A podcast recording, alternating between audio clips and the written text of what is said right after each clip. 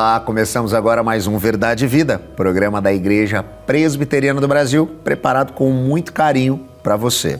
A temática de hoje Morte na Panela. Daqui a pouco nós teremos essa mensagem com o reverendo Hernandes Dias Lopes, mas antes disso nós vamos conversar sobre esse assunto que muitas vezes nos apavora e nos preocupa, sabermos que a morte é uma realidade. Para tanto, eu tenho para me fazer companhia aqui nos nossos estúdios a presença do reverendo Robinson Grangeiro, que é pastor da Igreja Presbiteriana de Tambaú, em João Pessoa, na Paraíba. É também conselheiro da APECOM, Agência Presbiteriana de Evangelização e Comunicação, e chanceler do Instituto Presbiteriano Mackenzie. Pastor Robson, que bom tê-lo novamente aqui conosco. Alegria sempre renovada. Muito obrigado por estar aqui. E hoje o desafio é daqueles grandes, Pastor Robson. Hoje a gente vai falar sobre um assunto que muitas vezes assusta e preocupa as pessoas, porque afinal de contas nós temos muitas vezes dificuldade de lidar com a morte, claro, com a morte de pessoas que nós nos importamos e amamos, e também em pensar a respeito da nossa própria morte. Afinal de contas, a gente até gasta muito do nosso tempo, né, tentando evitá-la, e muitas das coisas que a gente faz para tentar se sentir melhor é para poder ter a sensação de que a morte ainda está distante de nós e a gente acaba tendo que lidar ah, com isso. Mas a morte é uma realidade. Por que isso é uma realidade e como a gente lida de fato com essa compreensão? Você colocou muito bem, a morte é uma realidade, é um fato. E contra fatos não há argumentos, nós temos que aprender a lidar com os fatos. A morte passa a ser uma realidade, no entanto, Rodrigo, depois do pecado. Na verdade, Deus criou o ser humano à sua imagem e semelhança para uma realidade de vida perene. Uh, Deus não tinha como propósito original que o ser humano tivesse um limite, um limite na sua vida. O que acontece é que a morte, como separação de Deus, nos assemelha, por exemplo, a um galho de uma árvore que enquanto estiver ligado à, à árvore propriamente dita, a seiva da vida flui desde as suas raízes até a pontinha desse galho, produzindo frutos e flores e trazendo renovação de vida. Mas uma vez que o pecado entra na realidade do ser humano e corta este galho e tira desse galho o fluxo da vida, que é o próprio Deus presente ali com ele, esse galho por um momento ele passa a ser um galho ainda vicejante, mas logo ele começa a secar. E aí nós entendemos quando o Senhor advertiu o primeiro casal, Adão e Eva, dizendo que se eles comessem daquele fruto, eles certamente morreriam. E aquele certamente significava três aspectos. O primeiro aspecto, a morte física, a limitação da vida biológica, a falência dos órgãos, a ideia de que a doença entra no horizonte da realidade humana e aos poucos, algumas vezes de repente, mas frequentemente ao longo da vida, vai nos envelhecendo e fazendo da morte algo cada vez mais iminente. Por outro lado, há também uma separação imediata, uma perda da comunhão deste ser humano com este Criador, que é a morte espiritual, aquela morte que nos impede de ter vida e vida com Deus, porque o galho foi cortado. E, finalmente, e infelizmente a mais terrível de todas, que é a morte eterna, que é a perpetuação para toda a eternidade desse estado de separação. Então, o ser humano pode estar vivo biologicamente, embora envelhecendo e com a morte cada vez mais iminente, e, no entanto, ele está morto espiritualmente. Na verdade, todos pecaram e, porque pecaram, estão mortos em seus delitos e pecados. É a afirmativa que Paulo faz aos Efésios, no capítulo 2. E que só existe um tipo de solução, que é a vivificação ou regeneração, que é a linguagem teológica bíblica, que é a infusão do Espírito de Deus por meio da palavra que é pregada, fazendo com que este homem volte a ter viva vida, volte a ter existência espiritual e comunhão com Deus. É como se fosse um processo de reinseri-lo neste esse galho, nesta árvore da vida, que é o próprio Senhor, que produz vida e vida com abundância. Então a solução para a morte em todos os sentidos é a vida de Cristo reimplantada neste coração é, morto nos seus delitos e pecados. Podemos dizer então, pastor Robson, né, em meio a tudo isso que o senhor nos explicou, que nós vivemos então em um mundo instável, onde as coisas não estão acontecendo da maneira que elas foram criadas né, e feitas para acontecer pelo Deus Criador de todas as coisas, que olhou para tudo e tinha visto que tudo era muito bom. Então a gente tem essa instabilidade onde o sofrimento, a dor, o pecado e a morte se tornam, como a gente disse, uma realidade.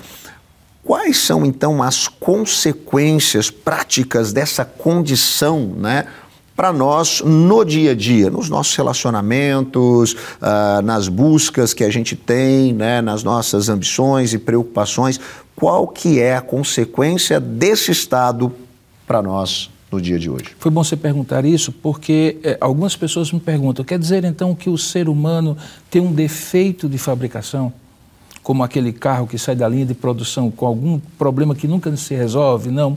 O ser humano não tem um defeito de fabricação. O, a fabricação foi perfeita, feita por um Deus perfeito, no mundo perfeito. No entanto, este ser humano se rebela contra Deus. E aqui a gente tem a categoria da criação, onde todas as coisas são perfeitas, e existe a categoria que nós estamos agora, o momento em que nós estamos na história da humanidade, desde a queda, que é a queda propriamente dita, a morte e as suas consequências. E quando a gente olha nessas consequências, é só dar uma olhadinha naquilo que foi o microcosmo da queda depois da, de Adão e Eva terem pecado. Primeira coisa que aconteceu, eles tiveram medo e se assustaram da presença de Deus. Hoje é um mundo que tem, hoje é um mundo que tem medo e se afasta da presença de Deus cada vez mais uma perspectiva secularizada, ateísta, onde Deus não tem interferência na vida das pessoas e que acaba abrindo ainda mais o abismo dessas pessoas com Deus, do ser humano com Deus. Mas logo depois, isso foi descendo aos relacionamentos. Você vê o rompimento da comunhão conjugal que havia entre Adão e Eva. Depois, o primeiro assassinato da história, que é um fraticídio. Dois irmãos Caim mata Abel. Os filhos de, de Adão e Eva começam a sofrer a consequência naquela ambiência mais íntima do ser humano, que é a família. E com o passar do tempo, até chegar o momento do dilúvio, chega um instante em que o próprio Deus diz assim: o ser humano tem um ímpeto e uma tendência continuamente pecaminosa diante de mim. Ou seja, a coisa foi piorando em termos de violência, em termos de dissoluções de relacionamentos, de uma vida sem Deus, que hoje tantos milênios depois, a gente vê a ponto de é, as pessoas dizerem, de fato a palavra de Deus diz que os dias são maus e que estão ficando cada vez piores. Então as consequências são sistêmicas. É como um vírus instalado nesse ser humano criado à imagem de Deus, porém caído, que vai se espalhando em todos os relacionamentos na sua maneira de ver a vida, na sua cosmovisão, na sua maneira de se relacionar com as pessoas, os seus relacionamentos interpessoais e principalmente na troca deste Deus criador e bondoso por outros deuses, dos quais o principal é o próprio ser humano, a chamada egolatria, o ser humano como centro do universo, no seu egoísmo, na sua ambição, no seu orgulho, na sua vaidade. Essas são as consequências infelizes daquele primeiro ato que foram passados de geração a geração.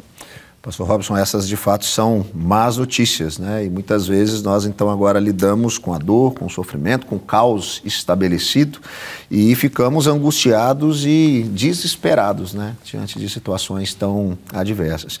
Todavia, a sabedoria bíblica, né? E a sabedoria do Evangelho nos fala de esperança até mesmo de uma paz que excede todo entendimento e razão como que nós podemos experimentar de fato essa paz? Bom, agora você me deu a possibilidade, depois de ter falado de criação e de queda, falar de redenção. O que é a redenção? É a vinda do seu filho, do filho de Deus, para nos comprar de volta, para nos resgatar para aquele estado original em que nós podemos ter comunhão com Deus. O Redentor Jesus não é alguém que, nos que vem para nos ensinar a ser salvos. Ele de fato resgata. Ele não é apenas um modelo de conduta moral em que alguém diga assim: faça como Jesus e melhore a sua vida com Deus e com as pessoas. Não. ele vem e resgata porque existe uma inabilidade completa no ser humano de fazer isso por si mesmo. Então é como alguém que está preso num abismo, num buraco, e Jesus vem e não fica ali na beira do buraco dizendo assim: venha, faça a sua parte, que eu lhe ajudarei. Não, ele desce coloca o ser humano sobre os seus ombros e, para que esse ser humano saia desse abismo, ele assume o abismo do ser humano. E aí nós podemos ter a esperança de que, uma vez resgatados, nós somos trazidos à comunhão com Deus. E esse é o momento sublime em que nós podemos ter aquela comunhão restaurada. Somos reinseridos na família de Deus, somos adotados como filhos de Deus.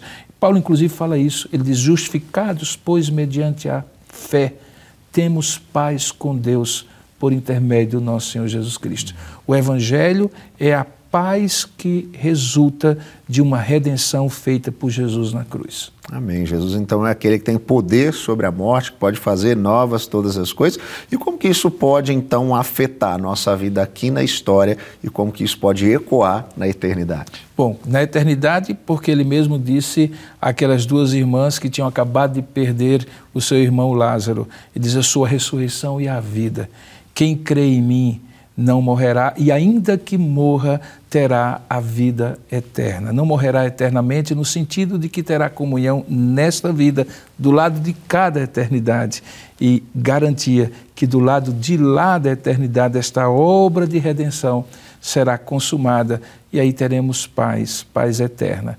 A redenção de Jesus afeta todas as áreas da nossa vida, porque nós começamos a ser diferentes por causa da diferença que Jesus faz em nós. Amém. Que especial.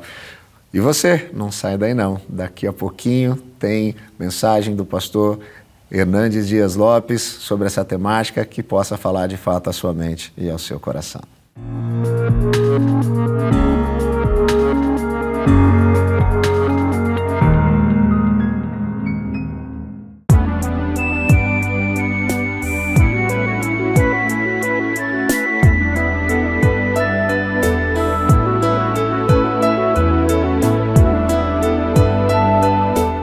Jesus, a fonte das águas vivas.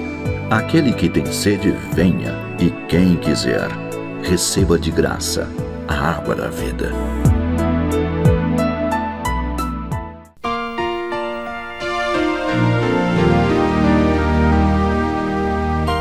Cai, cai a chuva sobre o mal nasce o sol e nem faz distinção. Assim é a graça do eterno Deus derramada sobre os filhos seus e só alguns se lembram de agradecer,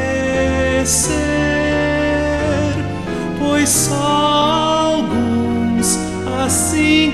conseguem compreender.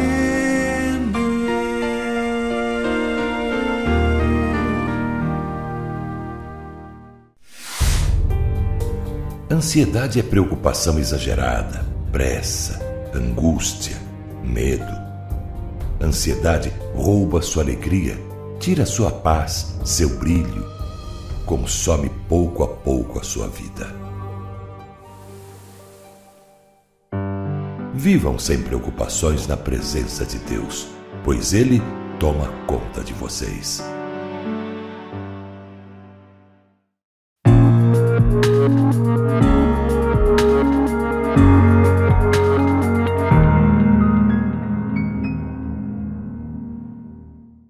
Hoje eu quero tratar com você no programa Verdade e Vida um assunto extremamente solene, grave sério, um alerta. Vamos tratar sobre morte na panela. E vamos basear esta mensagem em 2 Reis, capítulo 4, versos 38 a 41. Vamos ouvir a leitura deste texto. Voltou Eliseu para Gilgal havia fome naquela terra, e, estando os discípulos dos profetas assentados diante dele, disse ao seu moço: Põe a panela grande ao lume e faze um cozinhado para os discípulos dos profetas.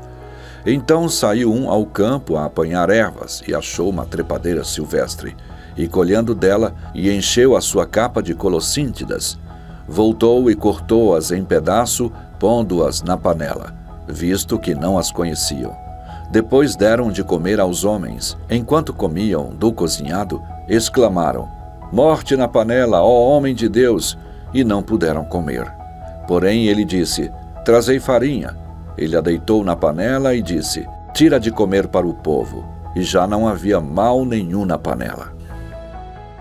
Era um tempo de crise medonha, um tempo de perseguição religiosa e também de apostasia. Era o tempo do reino do norte, o reino de Israel.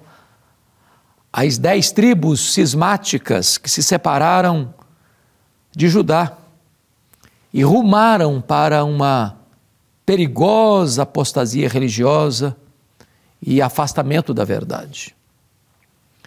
Naquele tempo, os profetas de Deus estavam sendo caçados, perseguidos e assassinados muitas crenças nocivas, perigosas, pagãs, estavam sendo introduzidas em Israel à força da espada e da baioneta.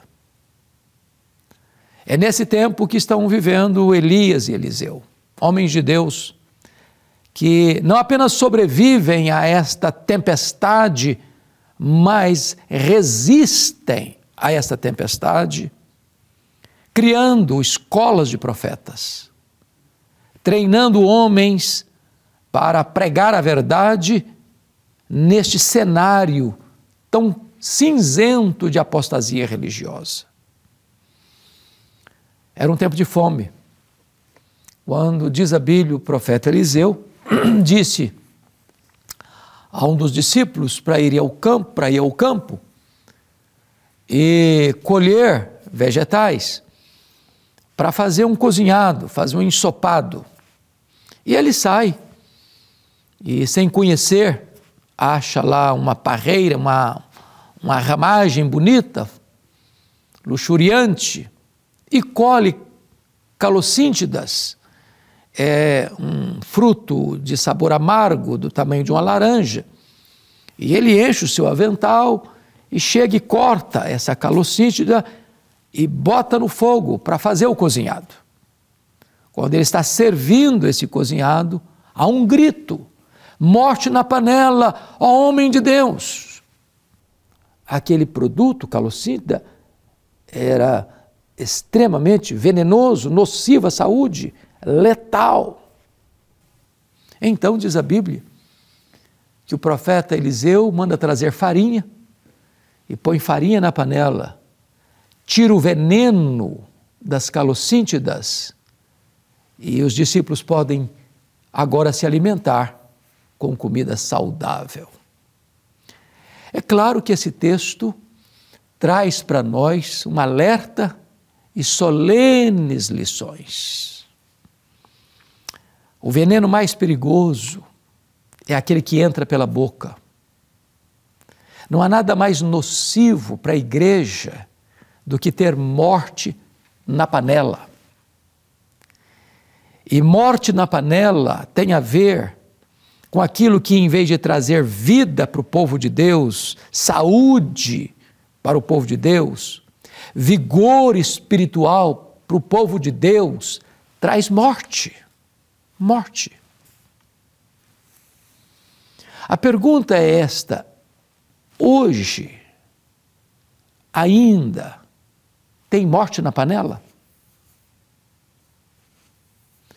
E eu vou lhe dizer que tem florescido na igreja de Deus é, muitas novidades no mercado da fé, até na linguagem do apóstolo Pedro, a melhor do apóstolo Paulo e do apóstolo João, doutrinas de demônios, heresias perniciosas falsos ensinamentos, oriundos de falsos mestres, falsos profetas, que se levantam nos púlpitos, nas cátedras de seminários, na literatura, com falsas doutrinas que geram morte, destruição, engano, levando as pessoas para longe de Deus.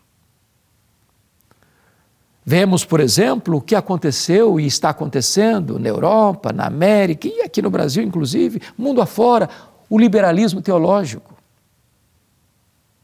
Quando as pessoas se aproximam da Bíblia, mas não creem mais, não creem mais na autoridade absoluta deste livro, não creem que é uma, um livro inspirado, que a palavra de Deus é inerrante, infalível, suficiente. Aproximam-se da Bíblia e não, Gênesis 1, 2 e 3 é uma metáfora. Adão e Eva não existiram, aquilo ali é um mito. A criação é um mito. O livro de Jó é um mito. O livro de Esther é uma novela, apenas. E vão desconstruindo, e vão colocando veneno na panela, e as igrejas, mundo afora, aderindo e subscrevendo esta morte na panela, estão morrendo. Igrejas vazias, templos sendo vendidos, se transformando em, em, em, em bares, em, em boates, em museus, em mesquitas. Porque onde tem morte na panela, não tem vida para o povo. Quantos seminários, inclusive aqui no Brasil também, já tem professores que negam a inspiração deste livro, que desconstroem as verdades espirituais tentam desconstruí-las. Dizer, não, temos que atualizar, ressignificar. Não, não é bem assim. O mundo mudou, a sociedade mudou. A Bíblia não é mais um livro que tem autoridade sobre todos os temas da sociedade atual. Morte na panela. Mas nós temos ainda a morte na panela no que concerne, por exemplo, ao sincretismo religioso, que vai se aninhando, se infiltrando sorrateiramente, perigosamente nos arraiais evangélicos. É o sal grosso, é o óleo ungido, é a toalha suada, são os misticismos que vão entrando e vão se aninhando, e a palavra de Deus vai sendo sonegada ao povo, morte na panela. Movimento de batalha espiritual, pessoas conversando com os demônios, pessoas recebendo revelações de demônios. E desta maneira, a sã doutrina, o trigo da verdade, o pão que alimenta, sendo sonegado ao povo, e alguns por engano, como aquele discípulo do profeta, ele não conhecia a calocíntida, ele não sabia que era venenosa. Tem muita gente que às vezes está dando veneno para o povo porque não conhece o verdadeiro alimento, não sabe discernir entre o certo e o errado. Agora, como resolver isso? Bom, o profeta Eliseu, homem de Deus, manda trazer farinha e põe na panela. E o alimento se torna saudável. É claro que a farinha em si não tem o poder de tirar o veneno das calocíntidas, aquilo foi um verdadeiro milagre. Mas isso para nós representa algo muito importante, porque a farinha também é o símbolo do trigo, do alimento, do pão, da verdade, da escritura. A única maneira de você neutralizar o veneno da panela é tornar as cátedras dos seminários, a literatura cristã, a, os púlpitos evangélicos, é, levar essas, é, esses púlpitos a pregar a palavra de Deus, fiel, íntegra, pura, simples, mas poderosa. Não há outro meio.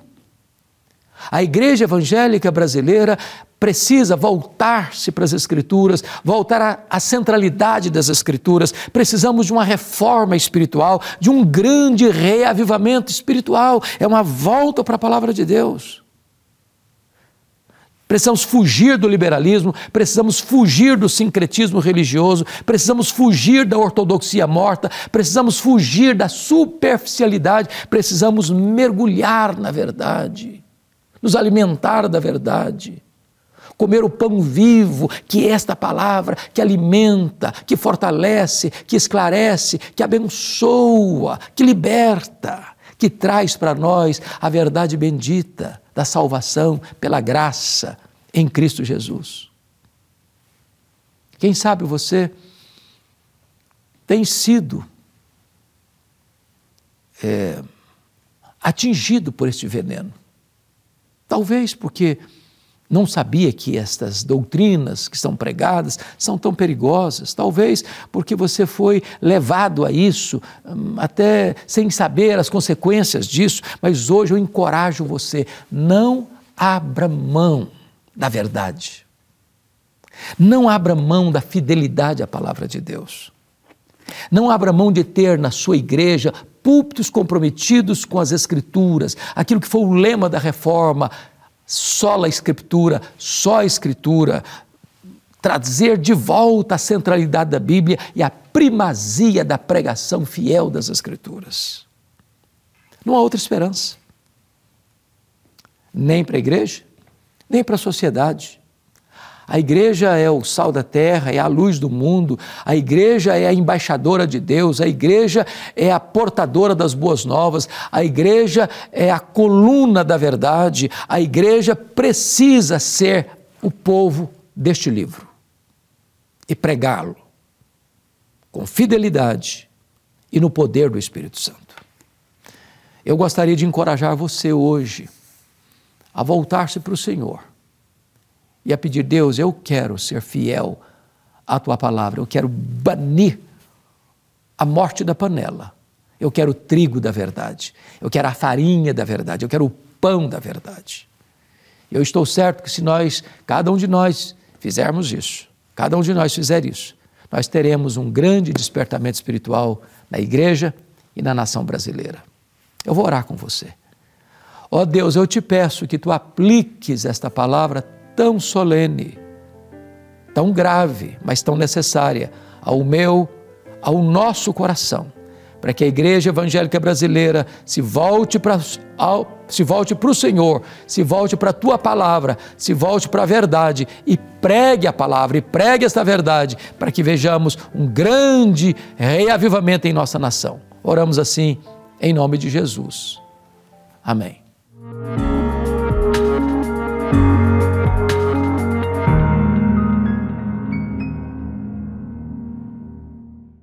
Olá, chegamos ao final de mais um Verdade Vida, programa da Igreja Presbiteriana do Brasil. E hoje nós falamos sobre um assunto que muitas vezes traz preocupação e inquietação a todos nós. Nós podemos falar sobre a realidade da morte como Jesus é aquele que foi capaz de vencer a morte e fazer novas todas as coisas.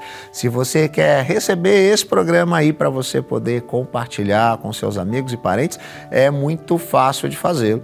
Basta você entrar em contato conosco por meio do nosso WhatsApp telefone está aparecendo aqui na sua tela. É o código de área 11 9 47 18 94 50. Você vai escrever lá na sua mensagem a palavra vida e vai receber aí no seu telefone o programa de hoje e você vai poder compartilhar com quem você quiser. Se você quiser assistir a outros programas Verdade e Vida que já foram transmitidos, também é muito fácil. Basta você acessar o nosso canal no YouTube, youtube.com/programa Verdade e Vida. Você também encontra as mensagens no YouTube da Igreja Presbiteriana do Brasil, youtube.com/ipboficial. Siga a Igreja Presbiteriana nas nossas redes, sempre buscando arroba IPBOficial para conhecer um pouquinho mais daquilo que Deus tem feito por intermédio da nossa igreja.